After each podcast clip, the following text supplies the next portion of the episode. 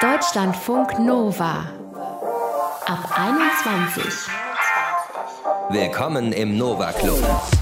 Diese Frau hat seit frühester Kindheit Benzin im Blut und Motoröl im Herzen. Mich begeistert an den Blechkisten, seitdem ich drei Jahre alt bin, dass es einfach unheimlich viel Spaß macht, darin zu fahren. Schon meine Mutter hat mich, wenn ich ein bisschen am Krähen war, ins Auto gelegt, ist losgefahren und dann war ich wieder ganz ruhig. Das ist Nicole Judeleit, eine von ganz, ganz, ganz wenigen Autobloggerinnen in Deutschland.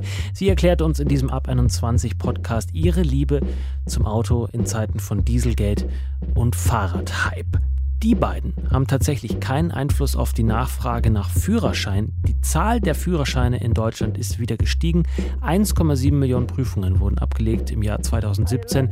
Das sind gut 50.000 mehr als noch 2016. Und davon, davon profitieren natürlich auch Menschen. Zum Beispiel Nathalie Demirel. Sie ist Fahrlehrerin in Berlin und sagt, die Fahrschüler von heute, im Jahr 2018, haben mehr Feuer unterm Hintern. Ja, das schon. Aber Sexismus hat sie noch nie erlebt in ihren Fahrstunden. Man müsse eben nur wissen, wie man den Leuten begegnet. Der Ab 21 Podcast heute über die Liebe der Deutschen zu ihrem Auto im Jahr 2018.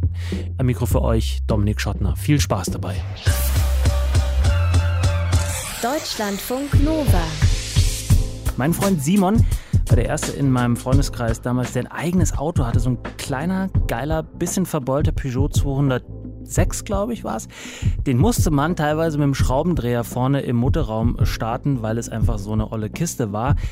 Wir hatten viele gute Stunden mit dem Ding, muss man trotzdem sagen. Inzwischen ist sowohl bei Simon als auch bei mir die Begeisterung über Autos so ein ganz klein wenig verflogen. Autos sind für uns heute vor allem, sagen wir es ehrlich, Blechkisten mit vier Rädern, die uns von A nach B bringen sollen und das möglichst sicher. Nicole Jodeleit kann mit so viel Pragmatismus eher nicht so wahnsinnig viel anfangen. Äh, sie ist Autobloggerin, nennt sich Autodiva im Netz und hat seit frühester Kindheit Benzin in der Nase und Öl im Herzen. Mich begeistert äh, an den Blechkisten, seitdem ich drei Jahre alt bin, dass es einfach unheimlich viel Spaß macht, darin zu fahren. Also schon meine Mutter hat mich wenn ich ein bisschen am Brüllen und Krähen war, ins Auto gelegt, ist losgefahren. Und dann war ich wieder ganz, ganz ruhig. So fing es an. Dann ging es weiter in der Werkstatt. Da war ich bei meinem Vater. Ich habe also mehr Autos von unten gesehen als Kinder im vergleichbaren Alter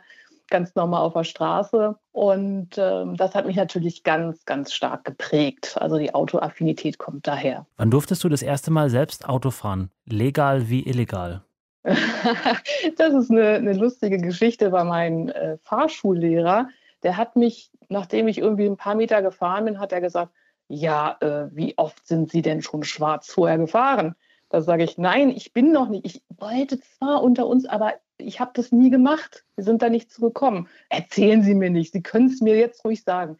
Nein, sage ich, ich bin nie schwarz gefahren. Ich bin wirklich nie, nie, nie schwarz gefahren. Also weder äh, öffentlich noch mit dem Auto und habe mich einfach in dieses Fahrschulauto reingesetzt und bin losgefahren. Das war schon recht irre. Also ja, Naturtalent. Und dann bin ich nach der Aushändigung meines Führerscheins das erste Mal alleine dann gefahren.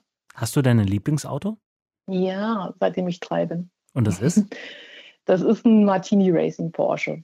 Beschreib den mal für uns bitte, weil ich glaube, nicht jeder weiß, wie äh, der aussieht. Also das ist eigentlich eben, ja, wie gesagt, den gibt es ja auch in, in alt und in neu. Ich habe den, als ich drei Jahre alt war. Also ähm, ja, ich verrate natürlich mein Alter jetzt nicht.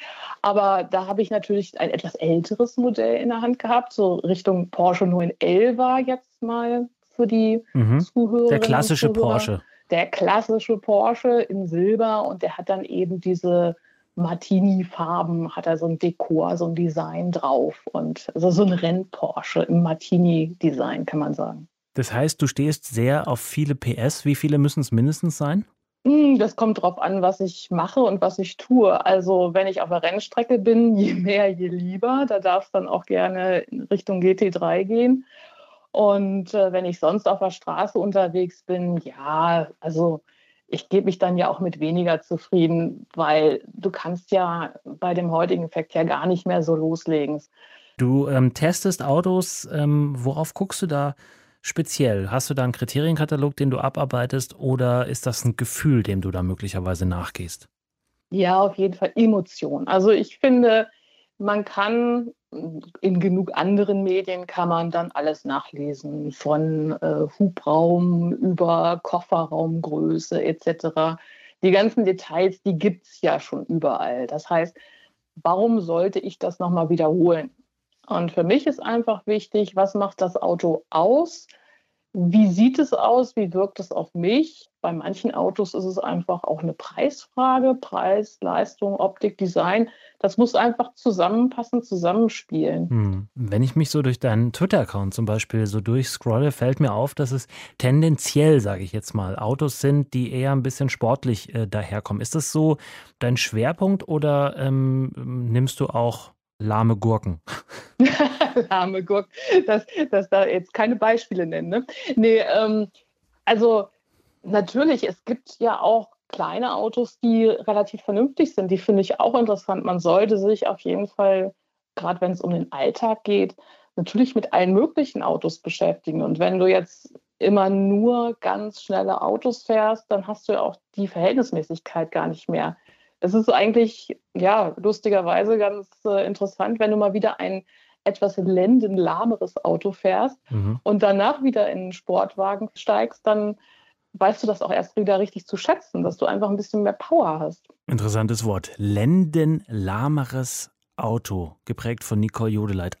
Frauen und Autos gibt ja kaum ein größeres Klischee, also dass Frauen keine Ahnung von Autos haben. Das ist das Klischee, weil ja, und da wird aus dem Klischee dann einfach nur ein dummes Vorurteil, das viele Männer auch im Jahr 2018 noch vor sich hertragen, weil die Männer denken, der Frauen, die wissen gerade mal, wie man das Ding anmacht, wenn überhaupt. Nicole Jodeleit beklagt das gar nicht so sehr, dieses Klischee, sondern sie schreibt mehr oder weniger aktiv dagegen an. Nicole ist Autobloggerin, die nicht versucht, die ADAC-Motorwelt zu imitieren, sondern ihren ganz persönlichen Blick auf Autos zu werfen. Also weniger Quartett-PS-Fetischismus, sondern mehr PS-Gefühle. Ich bin wirklich eine der wenigen Frauen, die seit 2010 allein einen Blog führen über Autos und kein Lifestyle dabei haben, keine Reisen dabei haben, natürlich Roadtrips, klar, da habe ich auch drüber geschrieben. Aber wirklich, äh, ich, ich kenne sonst total wenige. Ich kenne einen aus Österreich, die fällt mir spontan ein. Oder mh, hm, ich kenne eigentlich so, also die Dame möge sich gern bei mir melden. Ich würde mich super gern mit ihr austauschen. Aber ich kenne sonst soweit eigentlich keine, die da so konsequent so lange alleine nur über Autos schreibt. Wer liest denn deinen Blog? Eher Frauen, eher Männer? Weißt du das? Ja, was glaubst du? Ich, Ich würde mal denken, eher Männer, aber äh, möglicherweise ähm, ist das sozusagen die Ausnahme zur Regel. Du hast recht. Es sind wirklich mehr Männer. Also da, wo ich es wirklich checken kann, weil hm, DSGVO, ne, man mhm. darf ja mhm. kein Tracking und so weiter mehr machen in der Form. Das, was eben die Social Networks eben noch an Auswertung bieten. Ich meine, natürlich kann man sich als äh, Mann auch als Frau anmelden und umgekehrt. Aber ich gehe jetzt mal vom Gros aus, dass die jetzt schon ihr Geschlecht, wenn sie es angeben, richtig angeben, aber es sind wirklich drei Viertel Männer, so roundabout, ja. Und was sind das, was kriegst du für Rückmeldungen von denen? So toll, dass sich eine Frau mal damit beschäftigt oder oh Gott, bleib mir bloß weg, weil ich weiß es sowieso besser. Also ich muss ganz ehrlich sagen, so, so richtige motzige Typen, naja, also die, die trauen sich eigentlich gar nicht so richtig ran oder vielleicht bin ich für die nicht interessant genug, weil ich eigentlich immer hm, auch wieder blöd über sich selber zu sagen, aber souverän reagiere, beziehungsweise natürlich auch gucke, wenn mich einer von schräg anmacht, dann kriegt er eben äh, über eine Privatnachricht den weiteren Kontext und die weitere Kommunikation und gegebenenfalls, wenn es mich wirklich annervt, lösche ich den Kommentar auch, ist aber wirklich eher die Ausnahme. Nur das mache ich eben auch. Ich bekomme sehr, sehr positive Rückmeldungen. Die Leute freuen sich, sind interessiert. Und so war das aber auch schon ja, in meiner analogen Zeit. Ich war immer eher ein Kumpel für die Jungs so um über Autos zu reden oder über Technik. Wie nannte sie das? Sie kriegen dann in einer persönlichen Nachricht den weiteren Kontext nachgereicht. Finde ich schön. So kann man das auch ausdrücken, wenn man Männer, die einem ungefragt irgendwelche blöden Fotos schicken oder dumme Kommentare, einfach mal in ihre Schranken weist. Nicole Jodeleit war das, eine der wenigen Frauen in der deutschen Autoblogosphäre.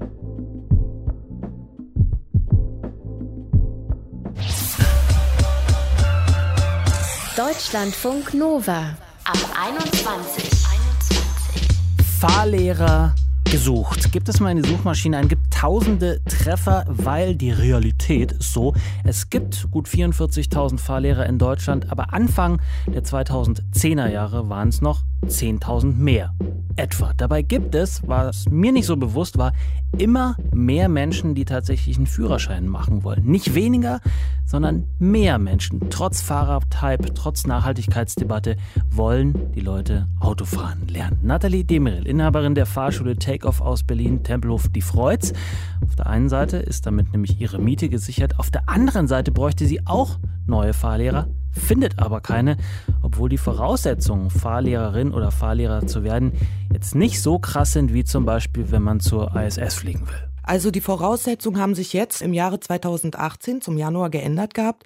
Man muss eine abgeschlossene Berufsausbildung vorweisen oder aber auch ein Abitur. Und äh, dann könnte man den Fahrlehrerkurs beginnen. Der dauert sogar ein Jahr. Und ja. Musst du auch lernen, Pkw kannst du ja sowieso schon, aber musstest du auch andere Führerscheine erwerben dafür, dass du Fahrlehrerin geworden bist? Genau, also zu meiner Zeit unter der anderen Fahrlehrerregelung war das so gewesen. Wir mussten den Führerschein der Klasse C, CE und A machen. Also das ist der LKW, LKW mit Anhänger und dem Motorradführerschein. Du darfst jetzt so richtig große Oschis fahren oder ja, was? 5, ja. Wie, wie viel? 35 Tonnen oder was ist da die 40. 40 Tonnen? Genau, fühlt sich auch Geil. total schön an. Also man denkt, man ist der Held der Straße.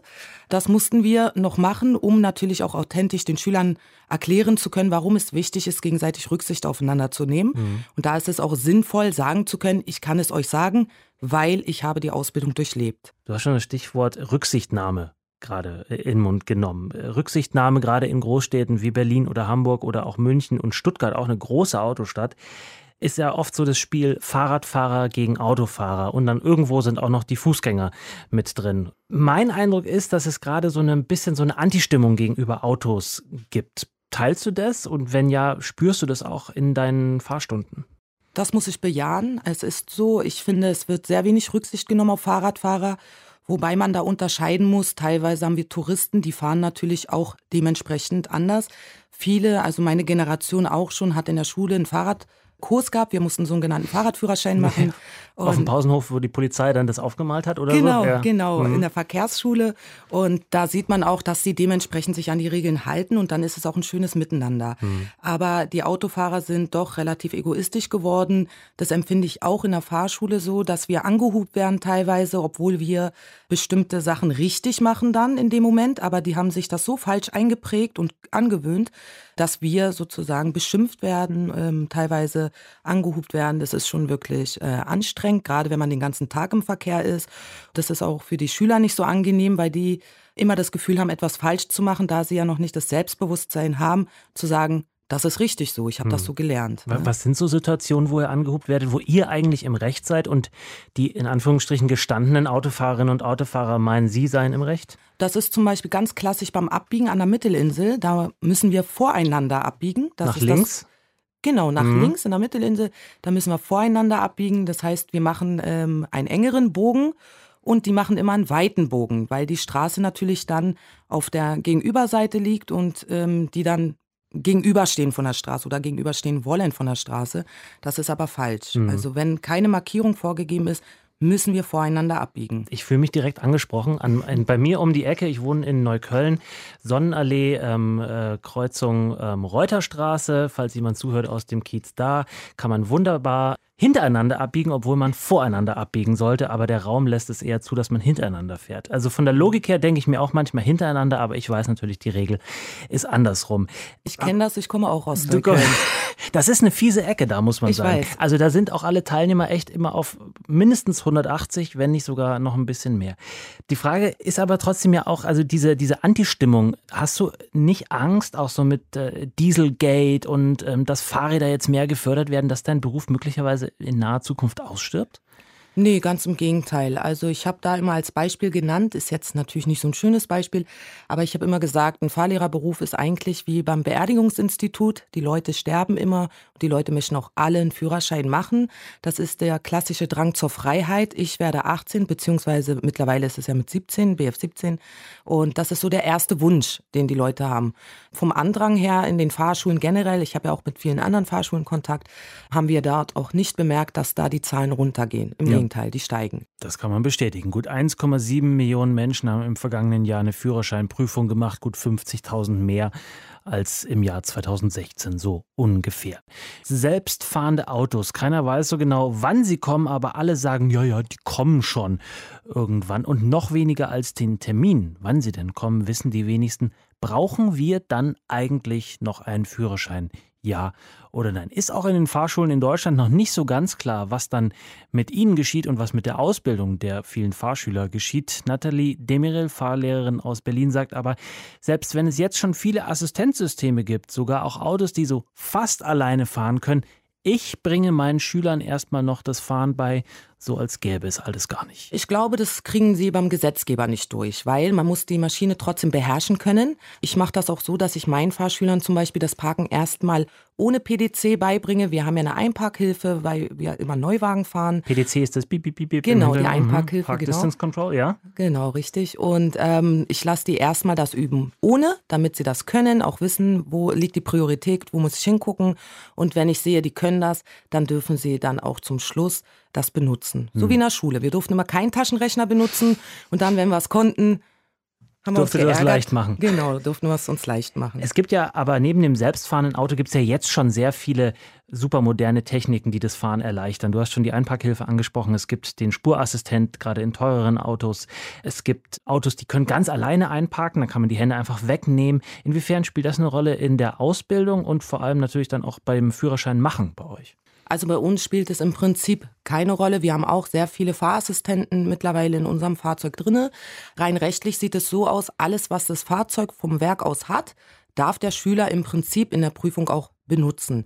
Aber wir Fahrlehrer legen natürlich auch Wert drauf, gerade weil die Kunden sich so ein Auto meistens noch nicht leisten können am Anfang, dass wir es denen auch so beibringen, ohne dass die benutzt werden.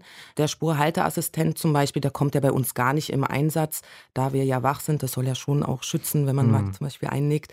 Also den Luxus genießen die Schüler noch nicht. Mhm. Jetzt haben aber ja viele gerade, die irgendwie gerade den Führerschein in ihren 20ern sind, gerade den Führerschein gemacht haben, die benutzen Carsharing-Systeme. Das sind immer ziemlich krass motorisierte äh, äh, Kisten, gerade die von, von einem bayerischen äh, Hersteller, die sind sehr schnell. Die haben auch allen möglichen technischen Schnickschnack drin. Und wenn die dann nur mal alle zwei Monate fahren, müssten die das ja eigentlich auch können. Warum spielt das dann trotzdem keine Rolle?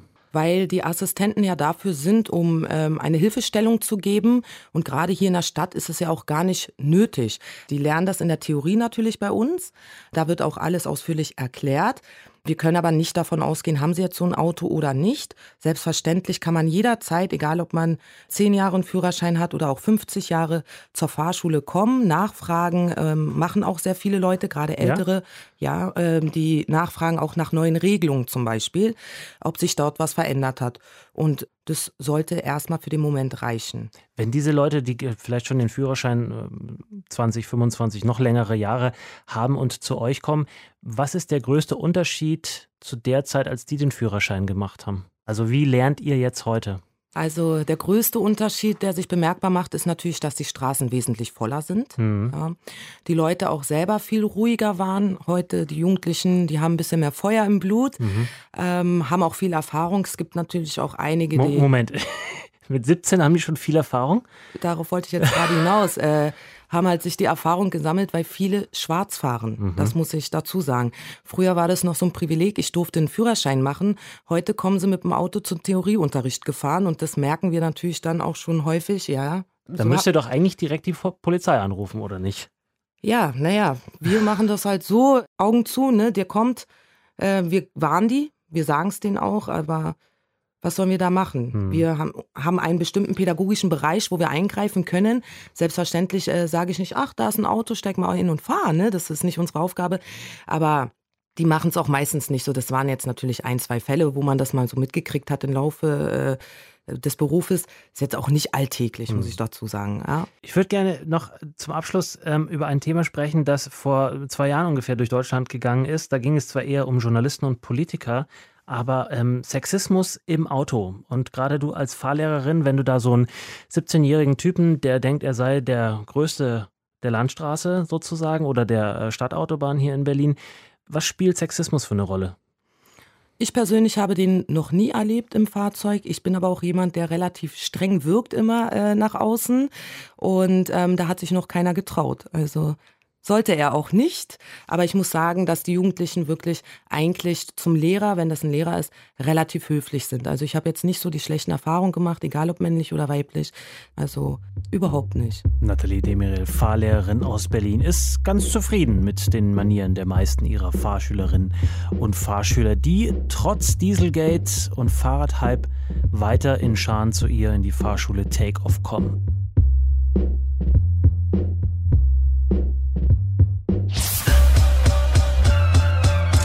Deutschlandfunk Nova. Ab 21. Das letzte vom Tag. Und das war heute auch noch. Lusburg.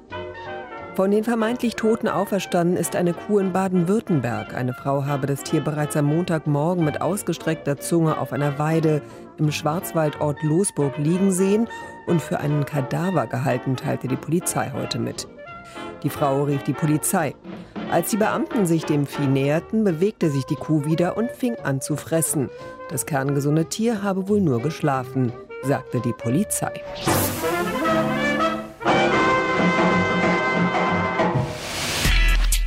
Deutschlandfunk Nova ab 21. 21. Die Podcasts jederzeit auch auf deutschlandfunknova.de.